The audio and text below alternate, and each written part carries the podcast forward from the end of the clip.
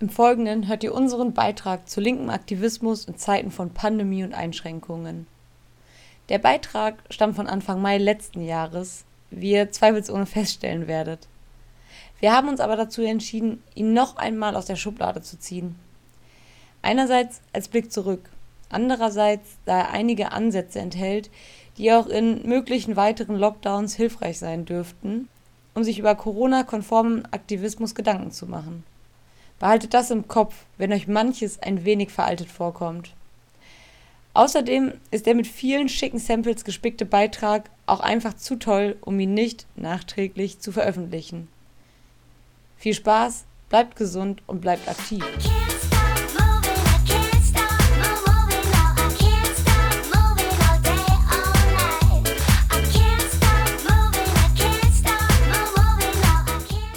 Bereits seit Beginn der Corona-Maßnahmen stellt sich für Linke die Frage, wie politischer Aktivismus nun weiter gestaltet werden kann, ohne Demos und ähnliches.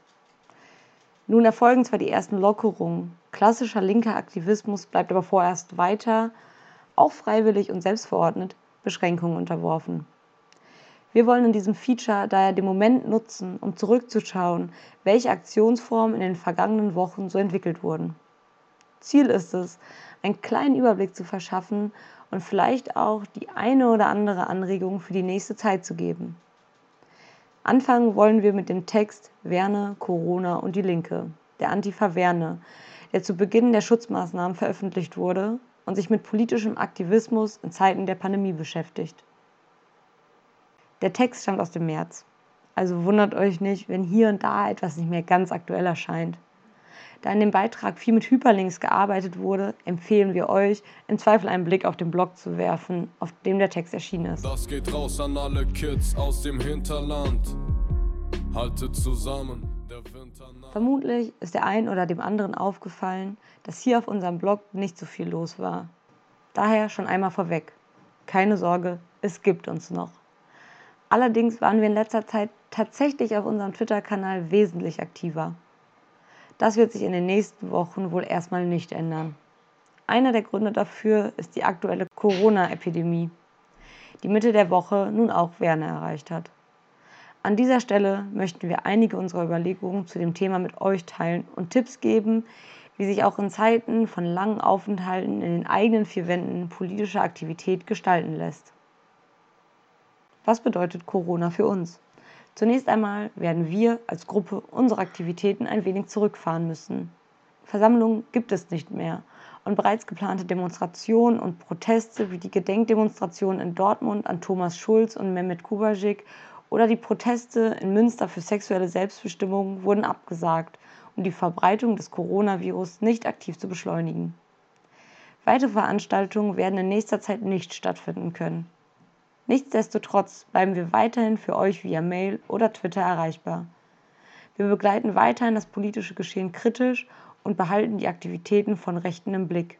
Denn Neonazis hören natürlich nicht auf, Neonazis zu sein, nur weil sie husten beim Hetzen. Stattdessen will sie Politik machen, da wo sie wohnen und sich einsetzen für ein Europa der Nationen. Das klingt doch super, oder findest du nicht? Dann komm doch her, setz dich zu uns an den Tisch. Du wirst sehen, wie sozial und wie logisch das ist. Danach küsst du Faschisten, wo du sie triffst. Und ihr so? Politische Aktivität gestaltet sich, wie bereits erwähnt, aktuell schwierig. Wir haben trotzdem ein paar Tipps für euch, wie ihr euren Alltag auch abseits von Netflix und Häkeln gestalten könnt. Erstens. Solidarität ist die Alternative, auch im Umgang mit Corona. Ja, auch die Solidarität im Umgang mit Corona ist für uns politisch. Das beginnt dabei, dass ihr euch darum kümmern könnt, das Virus nicht aktiv weiter zu verbreiten und so gut es geht versucht, gesund zu bleiben. Denkt daran, dass andere, die ihr eventuell ansteckt, vielleicht weniger gute Chancen haben, die Krankheit mit geringen Symptomen zu überstehen und handelt entsprechend. Informiert euch darüber, wie ihr euch schützen könnt und versucht, auf andere entsprechend einzuwirken. Darüber hinaus könnt ihr, wenn ihr das Glück habt, nicht zu Risikogruppen, zum Beispiel Vorerkrankte oder Alte, zu gehören, etwas eurer Zeit opfern und genau diese Menschen unterstützen. In vielen Städten sind bereits Strukturen entstanden, die zum Beispiel die Übernahme von Einkäufen oder die Pflege von Haustieren für Menschen organisieren, die selbst das Haus nicht verlassen können. Dort könnt ihr mit anpacken oder selbst solche Netzwerke aufbauen. Das ist gelebte Solidarität. In Werne existieren ebenfalls einige solcher Strukturen. Zusätzlich lohnt es, auf dem Laufenden über die aktuellen Entwicklungen rund um das Coronavirus zu bleiben. Auch in Werne wurde bereits einiger Unfug zum Thema verbreitet. Panikmache hilft niemandem. Falschinformationen, Verschwörungstheorien oder Relativierungen genauso wenig. Wir sind sicherlich nicht die Ersten, möchten euch aber dennoch an dieser Stelle auf den Podcast des Virologen Prof. Dr. Christian Drosten im NDR hinweisen, der einen guten Überblick über die Situation verschafft. Außerdem ist das Robert Koch Institut selbst eine seriöse Quelle, obwohl Scharlatane in der Vergangenheit bereits das RKI als angebliche Quelle für ihren Unsinn missbraucht haben, um sich selbst einen wissenschaftlichen Anstrich zu geben. Zudem bemühen sich viele Zeitungen um eine sorgfältige Berichterstattung zu dem Thema. Prüft also nach Möglichkeiten, wenn online oder im Bekanntenkreis seltsame Geheimtipps für den Umgang mit Corona verbreitet werden. Ob es rieselt, ob es nieselt, ob du hustest, ob du niest. An allem sind die Juden schuld, die Juden sind an allem schuld. Wieso, warum sind sie dran schuld? Kind, das verstehst du nicht, sie sind dran schuld. Zweitens, bildet euch und in Zukunft dann andere und Banden. Anstatt auf Demos zu gehen und sich dort die hochinteressanten Redebeiträge zu geben, könnt ihr auch zu Hause einiges für eure politische Bildung tun. Der Klassiker ist natürlich das Durcharbeiten des eigenen Bücherregals. Wenn ihr nicht jetzt Zeit für die Lektüre der superschlauen Marx, Adorno und ähnlichen Bücher habt, wann dann? Wer nicht so scharf aufs Lesen kompletter Bücher ist oder einfach nicht die Kohle hat, um Unmengen an Lesestoff anzusammeln, kann viele interessante Dinge online lesen. Vom Blog eurer lokalen Antifa-Gruppe über das Online-Angebot von linken Zeitungen und Magazinen von leichten Textchen über ellenlange Rechercheartikel bis hin zum verkopften Theorietext, der euch immer zu lang war, um mit dem Lesen überhaupt anzufangen, gibt es ein Riesenangebot im Internet, um euch die Zeit zu vertreiben und etwas dabei zu lernen. Schließlich wissen wir alle, dass gute Theorie wichtig ist für eine gute Praxis. Hier ein paar Tipps von unserer Seite. Das Lotter-Magazin, Antifaschistisches Infoblatt, Der rechte Rand, Straßen aus Zucker, Gruppen gegen Kapital und Nation, Analyse und Kritik, Münsterland rechts außen, um nur einige wenige zu nennen. Ich lese im Winter mehr, weil im Sommer gehe ich ja relativ viel zum Wandern und im Winter ja nicht, weil ich kein Skifahrer bin, kein Wintersportler. Ja? Und darum tue ich die Wintermonate mehr lesen als im Sommer. Wer keinen Spaß am Lesen hat, für die den bietet sich vielleicht ein Blick in die zahlreichen Audioarchive an. Auf vielen Seiten könnt ihr euch zum Beispiel kostenlose Audiomitschnitte von Vorträgen und ähnlichem anhören, die ihr bequem laufen lassen könnt, während ihr andere Dinge tut. Ein paar Beispiele gefällig? Audioarchiv kritischer Theorie und Praxis, Emanzipation und Frieden, The Nocturnal Times, freieradios.net zu guter Letzt gibt es noch linke Radios, die ihr online hören könnt. Das bekannteste dürfte das Freie Senderkombinat aus Hamburg sein, das eine Fülle an kulturellen und politischen Inhalten bietet. Wer lieber was Regionales haben möchte, dem sei das neue Radio Nordpol empfohlen. Der Nordpol ist eine linke Kneipe aus Dortmund, die zwar wegen der Epidemie geschlossen ist, dafür aber ein Radio geschaffen hat, um weiter Inhalte und Co. verbreiten zu können. Reinhören lohnt sich. Ihr habt meine ungeteilte Aufmerksamkeit.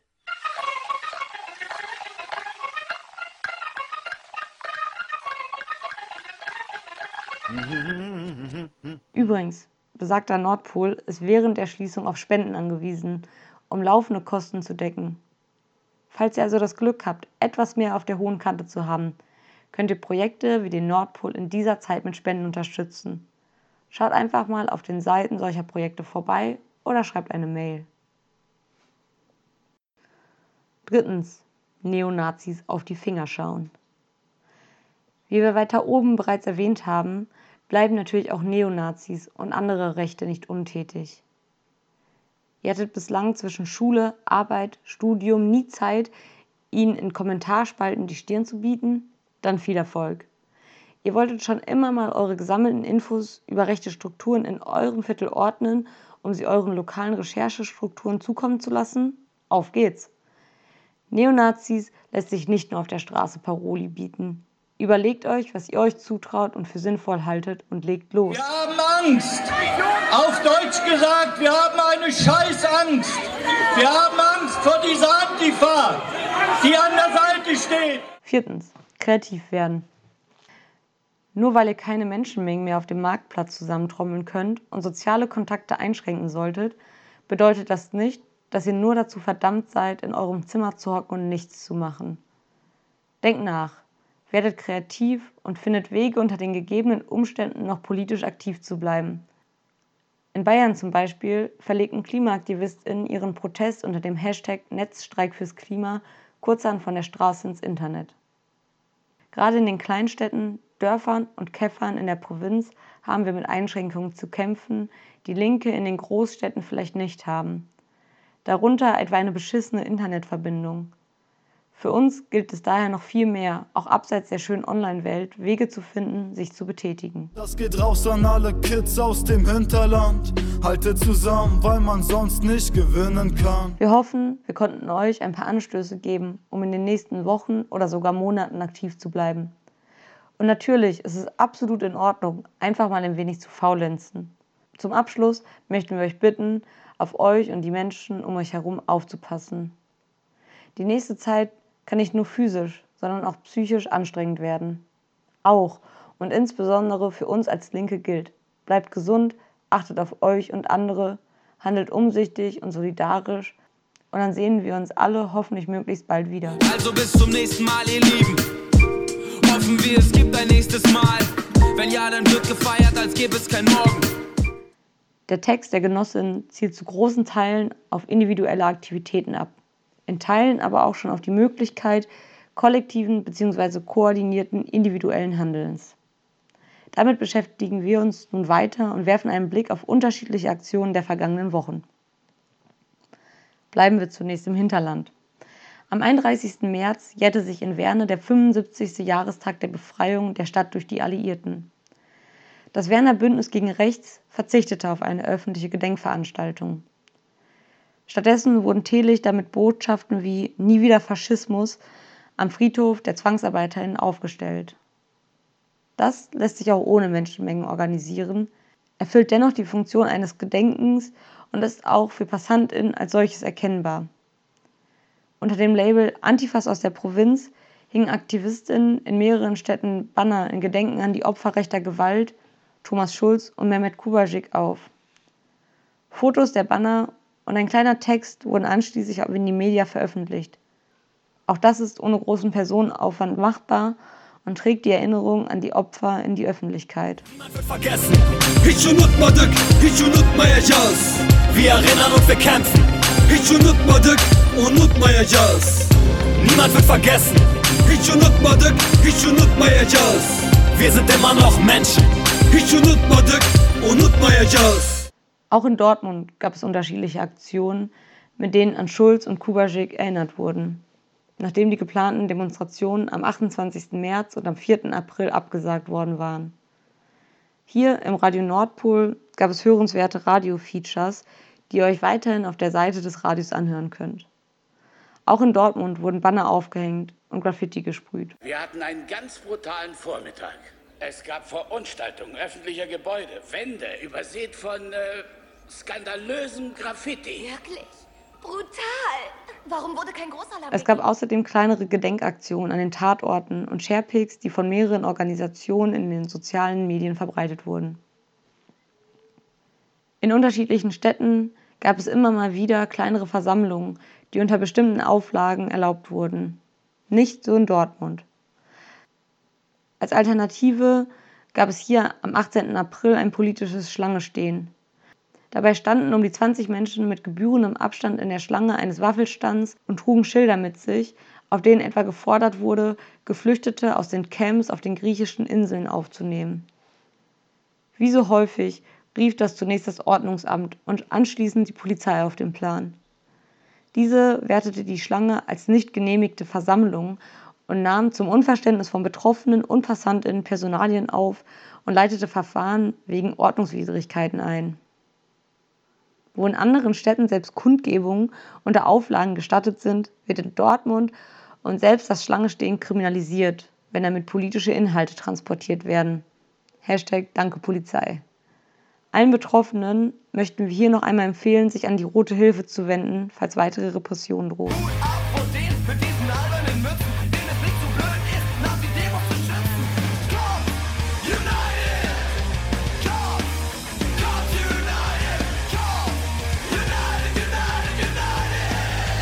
Die Aktion in Dortmund fand im Rahmen der Leave No One Behind Kampagne statt, die derzeit wohl die größte laufende bundesweite Kampagne darstellt.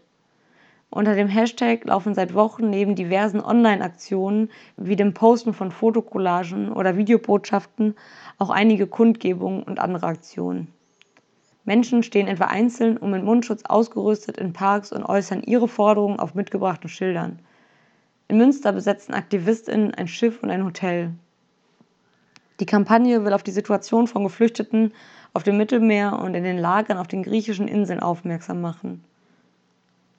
Gefordert wird beispielsweise die Auflösung besagter Lager, nicht zuletzt aufgrund der miserablen hygienischen Bedingungen, die jedem Infektionsschutz zuwiderlaufen, sowie der hoffnungslosen Überfüllung.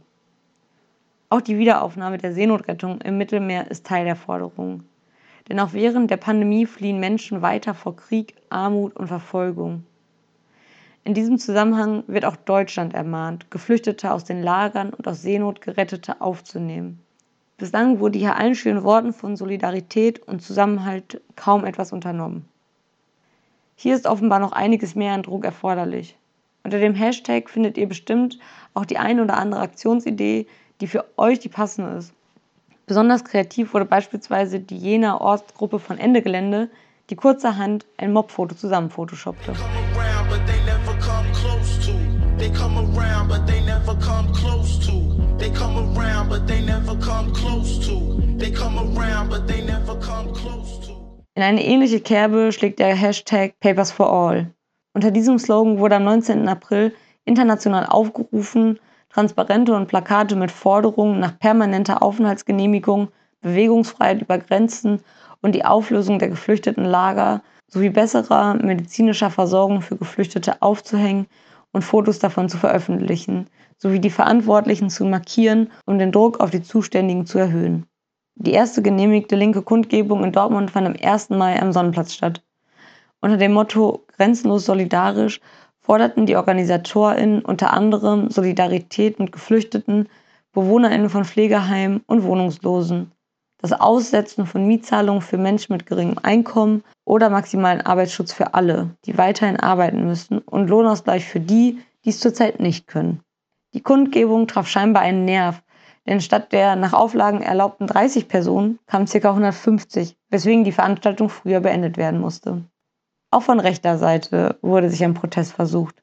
Eine Online-Demo unter dem Hashtag SystemExit wurde allerdings gesprengt, indem der Hashtag von AntifaschistInnen gekapert wurde und mit dem Hashtag Exit Racism kombiniert wurde.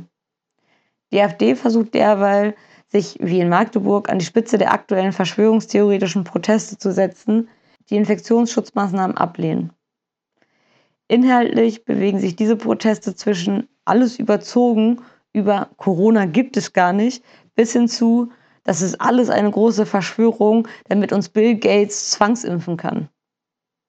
Auch in Dortmund fanden und finden solche Versammlungen statt.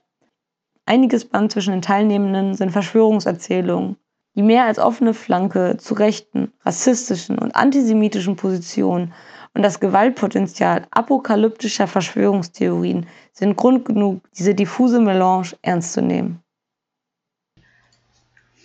Für eine radikale Linke stellt sich also die Aufgabe, nicht nur eine progressive Kritik an den staatlichen Maßnahmen zu üben, wo diese nur autoritären Sehnsüchten entsprechen, sondern stattdessen auf eine konsequente Eindämmung der Pandemie und gleichzeitige soziale Abfederung der damit verbundenen Folgen zu pochen.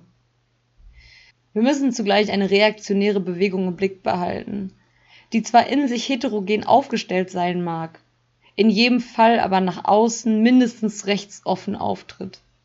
Von den nicht gerade kleinen Herausforderungen wie der bereits im vollen Gange befindlichen Klimakrise mal ganz zu schweigen.